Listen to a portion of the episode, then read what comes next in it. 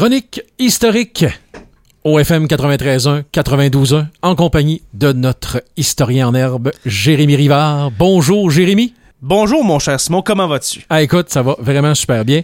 Surtout qu'aujourd'hui, nous entrons dans le vif du sujet. Oui. Bon, on le fait à chaque semaine, mais là, là, c'est encore plus vrai.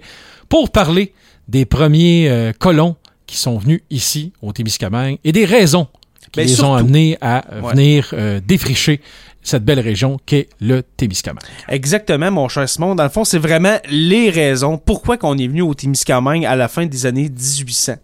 Euh, premièrement, OK, Ben, j'installe le... On le sait déjà, tellement Ouais. c'est beau, mais j'aimerais ça Mais que tu nous, que ça. nous parles des autres joyaux que nous, Ouais. on connaissait peut-être pas. Voilà. Parce qu'il y a vraiment une, une raison sociale, une raison quasiment de survie des Canadiens français.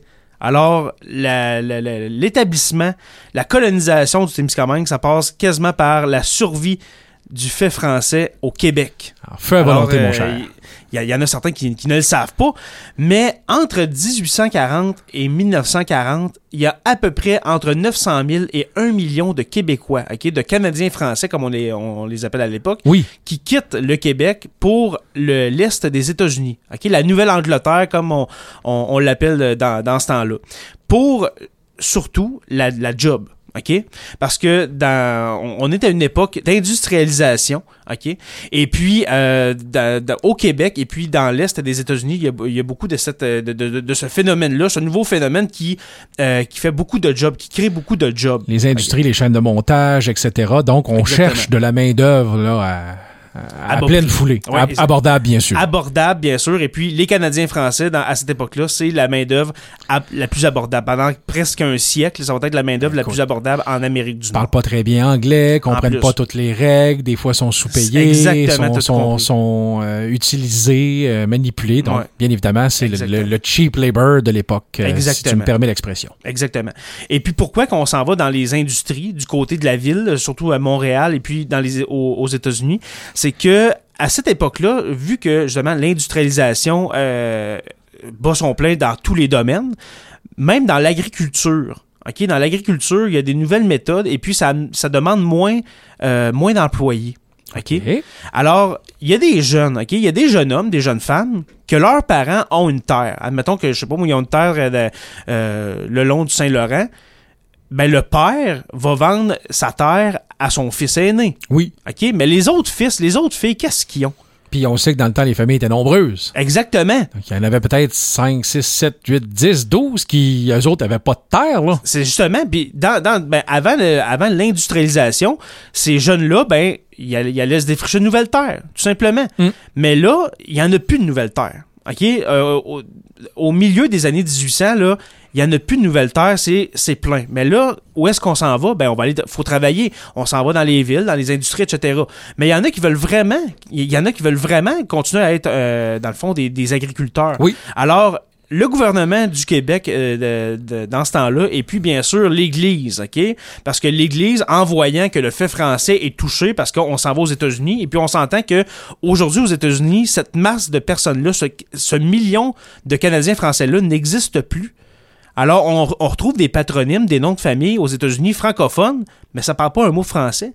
Parce que, justement, leurs ancêtres étaient des Canadiens français venus du Québec, mais aujourd'hui, il n'y a plus rien. Alors, on ouvre des régions de colonisation. Un peu, euh, un peu comme les pays d'en haut, OK? Dans, les Laurentides. Euh, un peu avant ça, il y a eu le Saguenay-Lac-Saint-Jean et bien sûr, le Témiscamingue. Oui. Alors, le Témiscamingue, on envoie premièrement euh, des, des colons, OK? Juste pour voir le, le- le- le potentiel agricole, le, poten- le potentiel forestier. Et puis, bien sûr, la mission euh, la, mi- la mission Saint-Claude euh, des Oblats, qui, qui, un jour, ça va faire l'objet d'une autre chronique, mais Oui. pas, pas pour aujourd'hui. Mais on envoie des premiers colons pour voir le potentiel, etc. Et puis, on se rend compte que, je, je pense que je l'ai dit dans ma première ou ma deuxième chronique à CKVM, le potentiel agricole du Témiscamingue, là, c'est comme la vallée du Saint-Laurent. C'est exponentiel. C'est incroyable. Alors, on voit ce potentiel-là. On décide d'envoyer le plus de colons possible pour justement euh, défricher ces terres-là et puis, euh, dans le fond, de, de, de, de faire de l'agriculture. ok? Et puis encore aujourd'hui, en 2021, le- le- le- le- le- la première euh, ressource, dans le fond, la première matière première, la, la- la- la première ressource, c'est l'agriculture. Oui. Après ça, la forêt, ben, en- c'est pas, pas mal au même pied d'égalité, je te dirais. Fait qu'on- on, est, on, on a gardé ce potentiel-là agricole, ce potentiel euh, forestier-là. Alors, si on résume, pourquoi qu'on est venu au Témiscamingue? Ben, c'était, comme j'ai dit tantôt, pour la survie euh, du fait français, OK? Là, je, je- je l'exagère, mais Oui. quand même pas beaucoup, là. OK?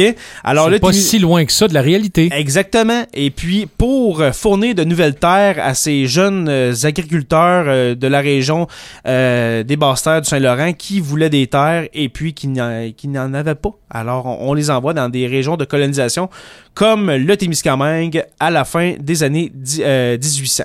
Alors, vers 1885, ça commence. Et puis, 1886, euh, l'établissement d'un premier village qui s'app- qui s'appelle, bien sûr, Ville-Marie.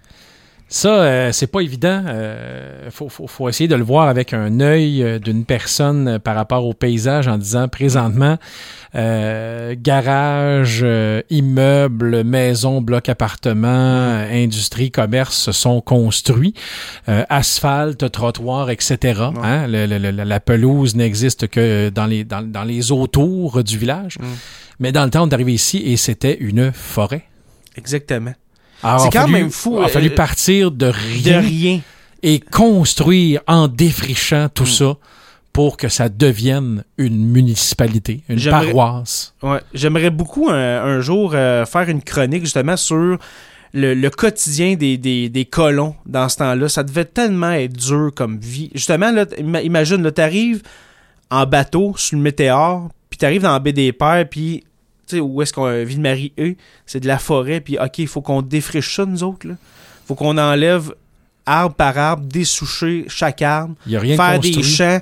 Tu sais, pensez-y, quand, quand vous vous promenez sur les routes du, du Témiscamingue, l'immensité des champs, des champs agricoles, dites-vous qu'il y a quelqu'un en arrière de ça qui a défriché arbre par arbre, puis il, il, euh, il- il s'est donné à la sueur de son front pendant des, des années pour euh, en, arriver, euh, en arriver là. Alors euh, voilà mon cher Simon, c'était tout pour moi. Mais avant, je veux une nouvelle fois euh, plugger, comme on dit, euh, le Patreon de Sur la Terre des Hommes. C'est quoi Patreon? C'est euh, pour nous encourager financièrement. Et puis là, on parle pas de 1000 dollars, on parle de 2 dollars par mois, pas par jour, mais par mois. Si vous voulez devenir un patron, c'est bien simple, allez au patreon.com. Alors P-A-T-R-E-O-N.com barre oblique SLTDH, SLTDH pour Sur la Terre des Hommes. Et puis, pour 2 dollars par mois, vous avez euh, tous nos épisodes avant tout le monde. euh, des épisodes exclusifs, euh, des chroniques de CKVM peut-être même. Alors, euh, c'est vraiment très avantageux. Et puis, je te dis à la semaine prochaine, mon cher Simon, où est-ce qu'on va parler de Lorrainville. J'ai déjà hâte. Voilà. Merci, Jérémy. Merci.